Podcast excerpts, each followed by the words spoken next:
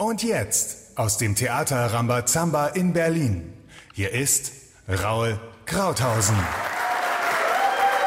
Hallo und herzlich willkommen zu einer weiteren Sendung von Krauthausen Face to Face. Heute mit einem ganz besonderen Gast, nämlich dem Regisseur, dem Produzenten und Landschaftsarchitekten Hubertus Siegert. Fragen wir, was da los ist.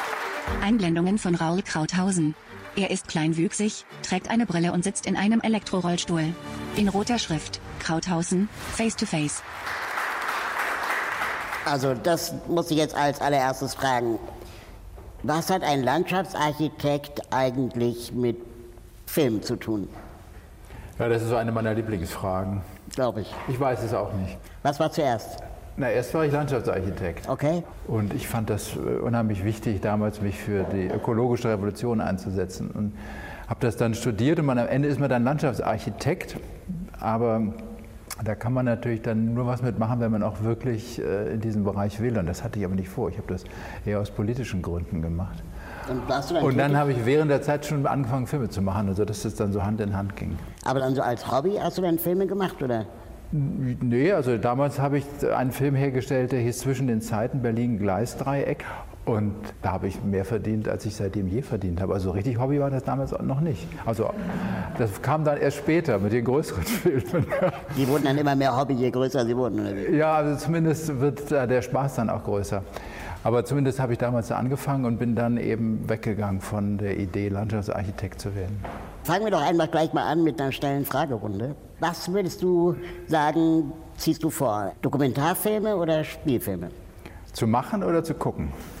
Suchst du aus. Also ich finde, die sind zwei sehr unterschiedliche Sachen. Spielfilme, wenn sie großartig sind, ist natürlich nochmal eine ganz andere Dimension. Das ist einfach Shakespeare. Und das ist aber eben ungeheuer schwer zu machen. Und ich habe es, weil ich ja so spät, ich bin ja ab erst mit 30 quasi angefangen, habe es mich nie mehr getraut, da reinzugehen. Es ist eine, das ist eine eigene riesige Welt. Man muss schreiben können, äh, was ich mir damals nicht zugetraut habe. Und ähm, es ist auch ein Apparat, also ein Spielfilmapparat, da muss man auch Lust drauf haben. Das ist einfach die Hölle. Das sind 200 Leute am Set oder so, also wenn es dann wirklich groß wird. Und das ist nur noch Qual. Und ich habe beim Dokumentarfilm sowas Schönes eigentlich, weil das fließt alles. Du suchst dir genau die Leute, die du haben willst und arbeitest mit drei, vier Leuten halt am Set. Und das ist natürlich ein Traum. Deutscher oder amerikanischer Film? Boah, deutscher Film und amerikanischer Film, das ist so irgendwie wie Äpfel und Birne. Also, das, also selbst der amerikanische Dokumentarfilm unterscheidet sich vom deutschen extrem. Und beim Spielfilm, da muss ich schon sagen, dass äh, natürlich, was die Amerikaner teilweise auf die Beine stellen im Independent-Kino, da kommen wir sehr schwer ran. Beim Dokumentarfilm würde ich den deutschen vorziehen. Die amerikanischen haben wir zu viel Musik, äh, sind mir viel zu plotorientiert und es wird die ganze Zeit so gehämmert und man hat eigentlich keine Gelegenheit, ein bisschen auch mal nachzudenken, ein bisschen reinzugehen. Die deutschen Dokumentarfilme können eben ein bisschen, bisschen mühsam auch sein, können ein bisschen lang sein, ein bisschen langsam, sagt man dazu. Ähm, Aber sie sind meist äh, für mich interessanter, weil sie eine größere Themenvielfalt haben.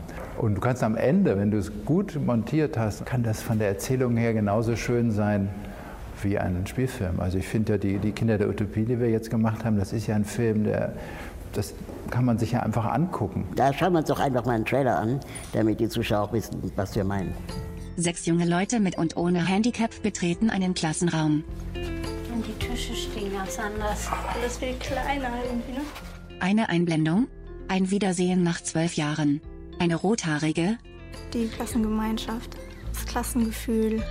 Das muss man schon noch richtig üben, ne? Dass man da irgendwie so das Gefühl dafür für die ganze Klasse behält und ein großer, Wäre ich nicht Schüler gewesen einer Integrationsklasse, könnte ich mir vorstellen, dass ich damit größere Probleme gehabt hätte. Fotos der drei Mädchen und Jungen als Kinder und junge Erwachsene. Die Kinder der Utopie.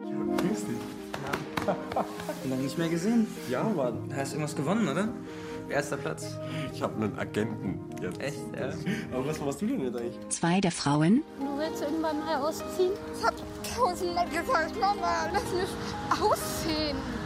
Aber sie lässt einfach nicht locker. die rothaarige, Als kleines Kind habe ich schon immer viel fotografiert. Die Konkurrenz ist da ja so krass groß. Habe ich gelassen. Ein dunkelhaariger, Na, ich arbeite in einer Einrichtung für Menschen mit Behinderung. Ah, oh, da wo ich unbedingt hin will, eigentlich. Ich will so schnell wie möglich wieder weg. Aufnahmen der Gruppe als Kinder und als Erwachsene.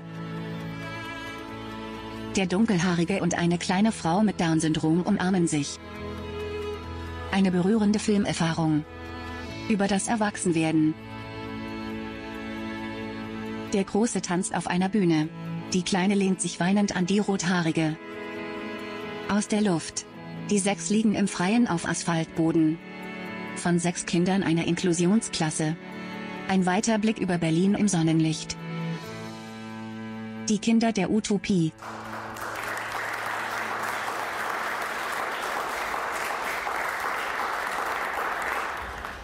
Über diesen Kinofilm haben wir beide uns kennengelernt. Du hattest äh, vor über zwölf Jahren einen Kinofilm bereits produziert, hast du ja erwähnt, der, der hieß Klassenleben und hast dann, als das Thema Inklusion in Deutschland in der Schule äh, wieder aufkam, durch die UN-Behindertenrechtskonvention, die Deutschland unterschrieben hat, äh, dir dann irgendwann die Frage gestellt, was ist eigentlich aus den Kindern von damals geworden? Und hast dann den zweiten Teil gedreht. Hast du von Anfang an gewusst, worauf dieser Film hinausläuft, wenn, während du ihn filmst? Nee, also der, der Anfang des Films war, dass ich einen von diesen Kindern, die ich ja in dieser Schulklasse gefilmt hatte, wo eben behinderte und nicht behinderte Kinder zusammen gewesen waren, in der Zeitung wieder traf und dachte, hoch kann der nicht wahr sein. Dennis, Dennis jetzt Musical-Star. Ähm, das warf dann schon die Frage auf, und was machen die anderen? Sind die jetzt auch alle irgendwie Stars geworden? Und dann habe ich recherchiert und rausgeholt, was die machen. Und dann hatte ich die Idee, dass eben die Hauptfiguren aus Klassenleben, dem alten Film, dass ich die zusammenbringen könnte. Und dann habe ich meine alte Lieblingsidee wieder ausgepackt. Das ist diese Reigenstruktur. Also A trifft B, B trifft C, C trifft D, bis dann der Kreis sich wieder schließt und A eben F trifft sozusagen und dann auch klar wird, jetzt ist es rum. Schnitzler hat das im Theater als erstes gemacht mit einem Theaterstück, das heißt auch Der Reigen. Und das ist eine Art der Dramaturgie, die total interessant ist, weil sie ähm, natürlich nicht plotorientiert ist, da gibt es keinen Drive, weil du, es gibt keine Handlungsentwicklung, aber du kannst Menschen beobachten. Und das ist das, was mich interessiert. Und die Kombination äh, war dann, also wer jetzt da wen trifft, in welcher Reihenfolge, war natürlich totale Glücksgeschichte. Also das, das lag dann irgendwann fest, aber wie das werden würde, boah, das habe ich absolut nicht gewusst und das war teilweise beim Dreh auch dramatisch, weil ich dann dachte, das ist es jetzt nicht. Der Kameramann sagt, das kann ich auf keinen Fall filmen, das geht jetzt nicht. Die, der eine macht den anderen fertig, behauptete er, fand ich dann nicht, war dann auch nicht so. Aber also das war echt ein bisschen spannend, was da passiert. Insofern auf der einen Seite, natürlich wusste ich, was ich wollte und habe auch gedacht, das könnte klappen, aber es ist immer äh, sehr aufregend, was passiert. Aber kann es passieren, dass so ein Film dann plötzlich für die Tonne ist? Ja, also ähm, es ist so, wenn man in Deutschland Filmförderung bekommen hat, dann musst du liefern. Das ist, dann sagt auch keiner, das ist leider nichts geworden. Du musst liefern. Und das sind dann eben die Filme, die einfach nicht gut sind, die werden aber komplett durch die Distributionsschleife gezogen, weil keiner sagen kann, der Film ist nichts geworden. Also den Exit, der ist bei uns nicht vorgesehen, weil eben vorne in die Filme relativ viel Geld reingesteckt wird. Bei uns in Deutschland meinst Bei uns in Deutschland, ja, weil wir eben, wir haben eine fantastische Filmförderung, wir haben wunderbare Subventionierung, also wirklich weltweit ziemlich herausragend. Nur leider ist das System äh, mit negativen Steuereffekten, weil es eben viel zu sehr den Produzenten unterstützt und viel zu wenig das Ergebnis sozusagen orientiert ist. Man muss, man verdient als Produzent beim Herstellen des Films und nicht mit dem fertigen Film. Ist das der Grund, warum sich das manchmal auch so anfühlt, dass Filme lieblos vermarktet werden?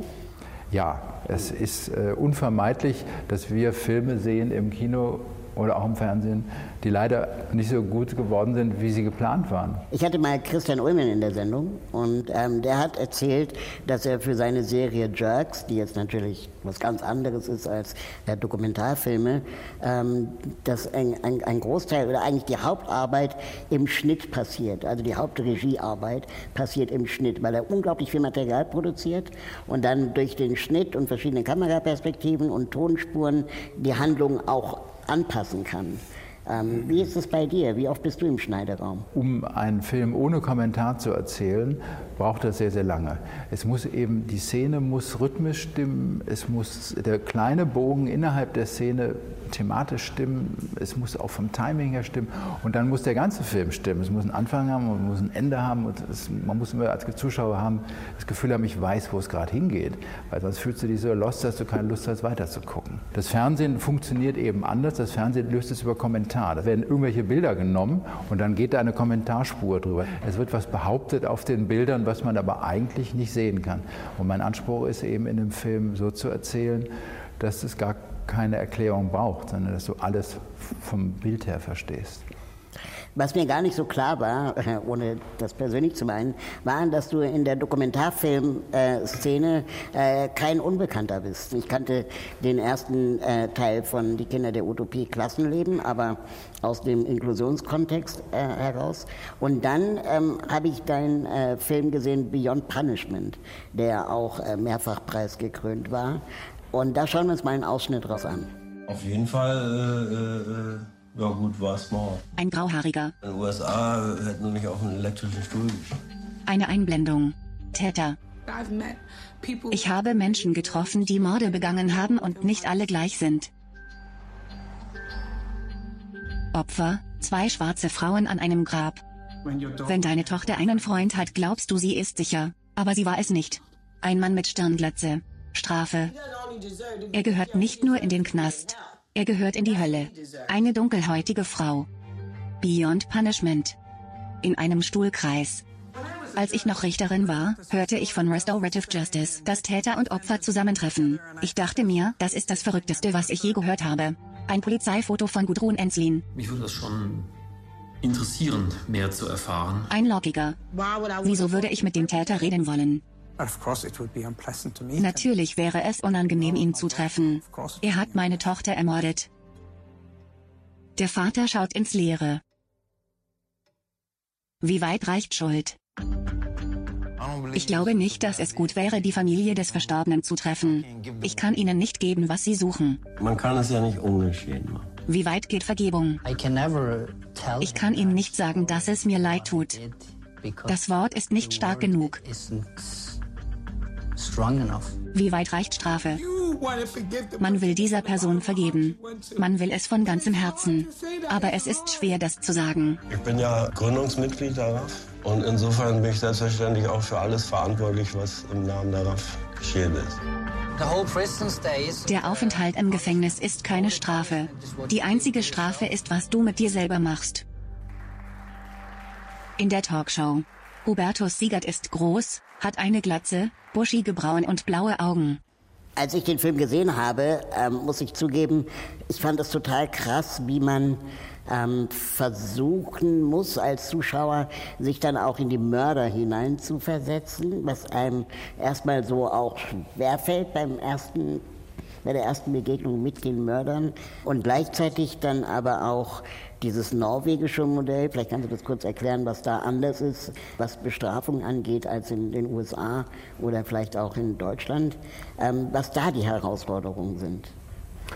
Ja, vielleicht muss ich kurz zwei Takte zu dem Film sagen. Also ja. Beyond Punishment, Jenseits von Strafe, heißt eben äh, ein Film, in dem ich mich mit Mördern und den Familien auseinandergesetzt habe, die Opfer wurden von einem Mordtat, also die haben jemanden verloren. Und dann äh, habe ich versucht, ähm, eben beide Seiten miteinander in Kontakt zu bringen, weil ich den Eindruck habe, dass die Strafverfolgung äh, nicht reicht für den Konflikt auf der persönlichen Ebene. Also die Fantasie von den meisten Menschen ist ja, dass es entweder Strafe oder Rache gibt und dann ist eben Strafe das, äh, das Vernünftigere. Äh, und das soll jetzt alles beseitigen. Das soll also den Rückfall verhindern. Die Leute sollen erzogen werden als Täter und gleichzeitig soll auch der Opferseite geholfen werden. Komischerweise funktioniert das nicht. Das heißt, die Opfer haben am Ende nicht viel davon, wie lange der auch immer im Knast sitzt oder ob der sogar umgebracht wird. Und mich hat eben interessiert, was kann man machen, dass sie sich begegnen. Ähm, und zwar erstmal nur in der Vorstellung überhaupt, weil das ist in unserer Vorstellung ja auch gar nicht drin. Ja, und äh, die, die, Systeme sind unterschiedlich. Trotzdem ist überall steht diese Idee des Gefängnisses im Vordergrund. Nur, dass in Norwegen eben die gleiche Menge Geldes in sechs Jahre gesteckt wird, die die Amerikaner in 40 Jahre stecken. Da kann man sich natürlich vorstellen, die Qualität der Gefängnisse ist unterschiedlich. Die amerikanischen Gefängnisse sind, äh, die würden hier beim Tierschutzverein schon verboten sein. Und das norwegische Gefängnis ist einfach das perfekte Internat. Also der Junge, den wir da gerade gesehen haben, der mit dem starren Blick, äh, der seine Freundin erschossen hat, äh, dass sie tot war, war, war ein schrecklicher Zufall, aber trotzdem hat er auf sie geschossen. Ähm, der ist da rausgekommen und war ein, ein, eine erstaunlich entwickelte Persönlichkeit.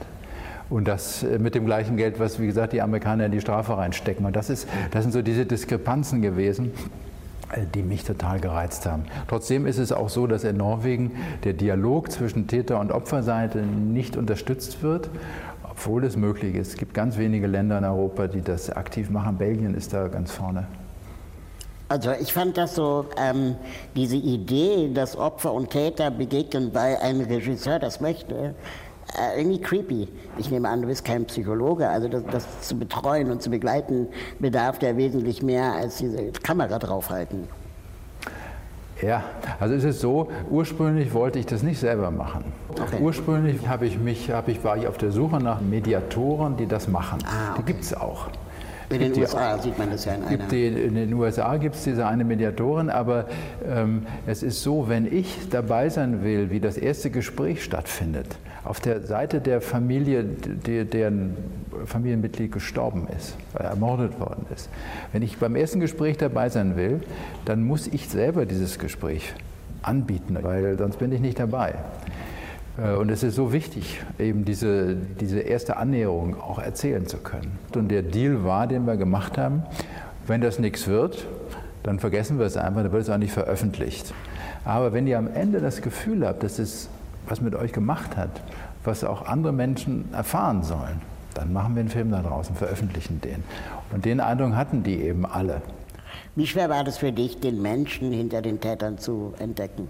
Es ist ein Riesenproblem, ähm, die Menschen nicht zu reduzieren auf mhm. äh, fünf Minuten ihres Lebens oder auf kurze Augenblicke, äh, sondern sie wirklich zu verstehen. Das, das hat mich unglaublich interessiert. Und die Reaktion der, der Mörder auf das Angebot ist immer sehr positiv gewesen. Es ist oft ihr Umfeld gewesen, was ihnen abgeraten hat, damit in eine Auseinandersetzung zu gehen und in die Öffentlichkeit zu gehen. Mhm.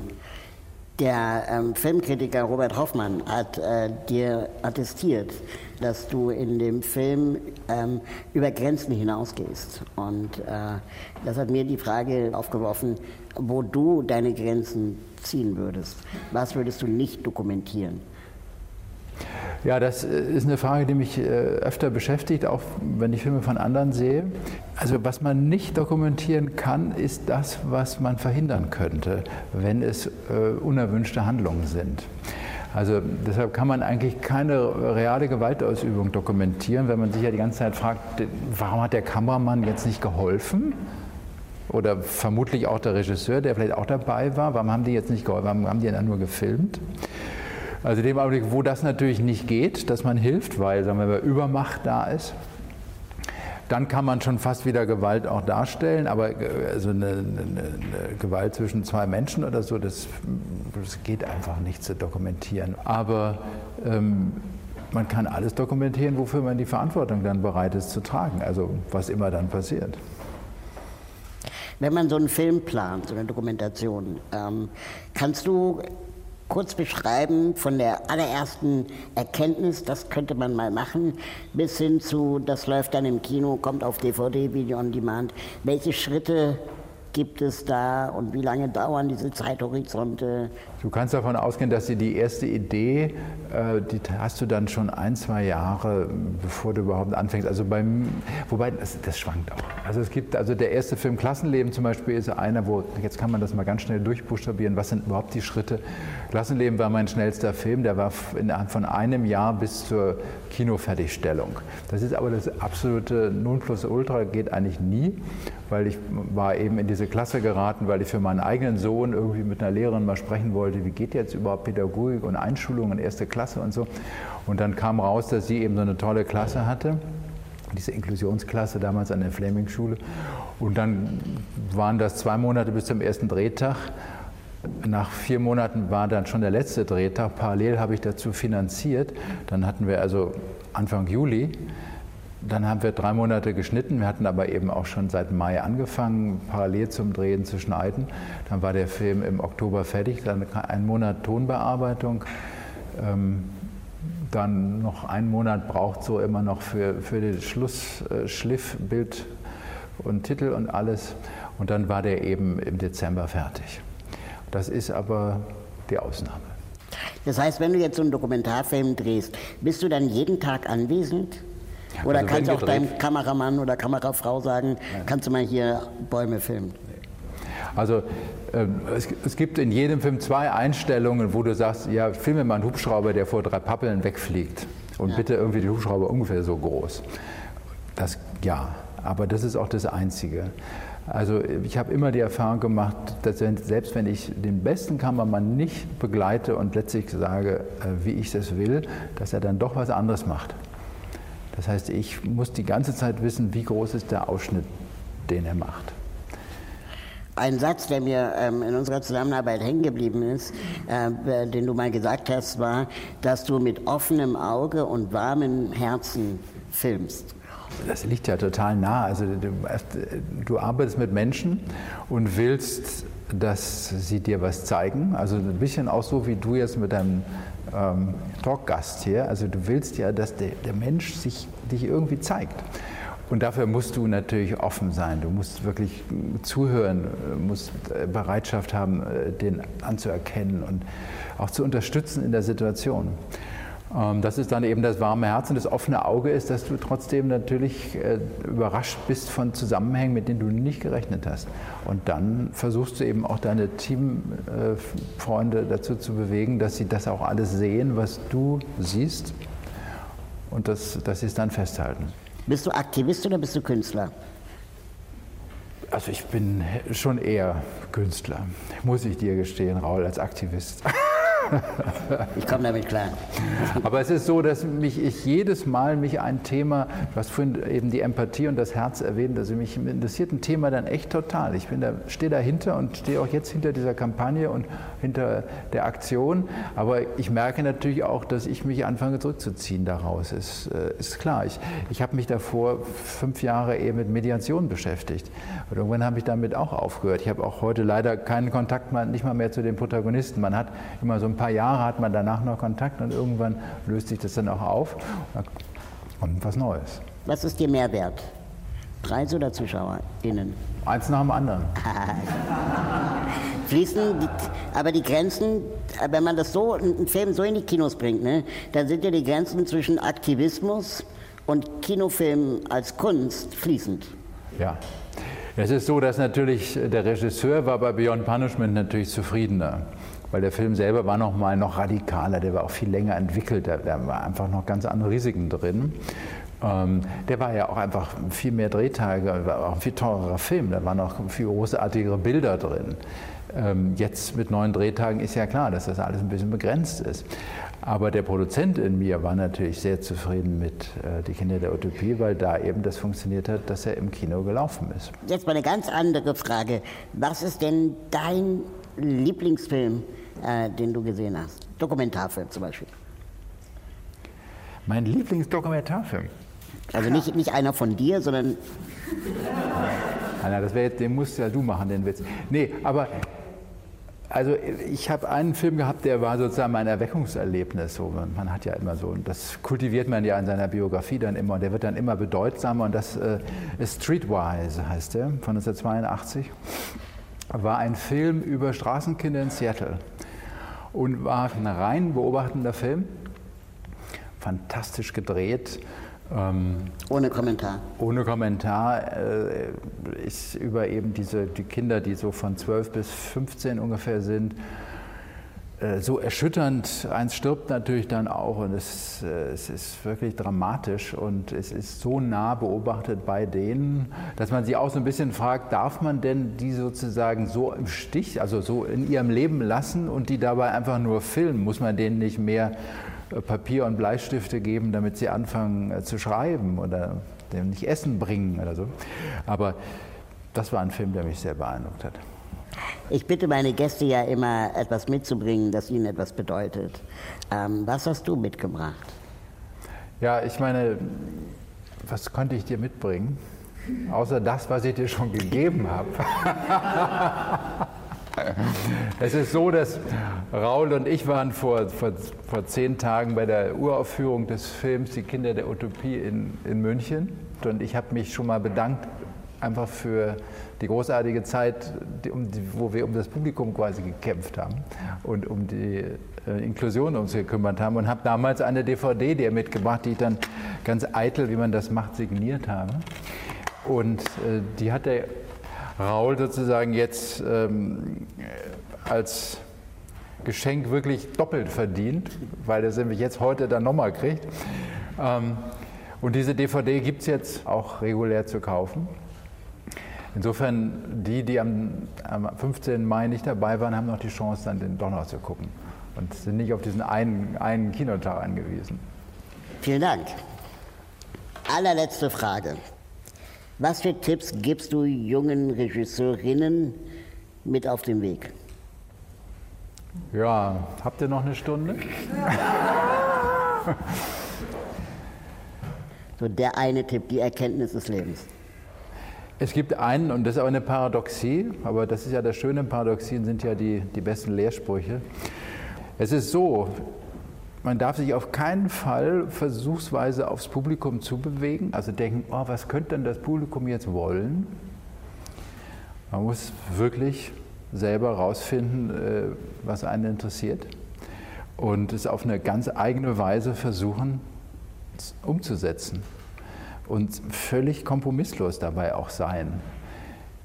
Und gleichzeitig muss man den totalen Kompromiss machen und sich von Anfang an fragen, wen könnte denn das interessieren und äh, wie werde ich das an die Leute bringen? Und wer bezahlt mir das? Ich würde sagen, mit dieser Frage entlassen wir das Publikum. Äh, und äh, ich bedanke mich ganz herzlich, dass ich du dir zu danken, Raul, für die der Sendung warst. Einladung.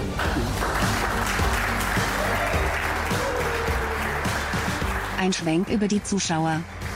Danke, dass ihr auch dieses Mal wieder dabei wart. Bis zum nächsten Mal. Tschüss. Hörfilmfassung, Anke Nikolai im Auftrag der Arbeitsgemeinschaft Behinderung und Medien e.V. 2019.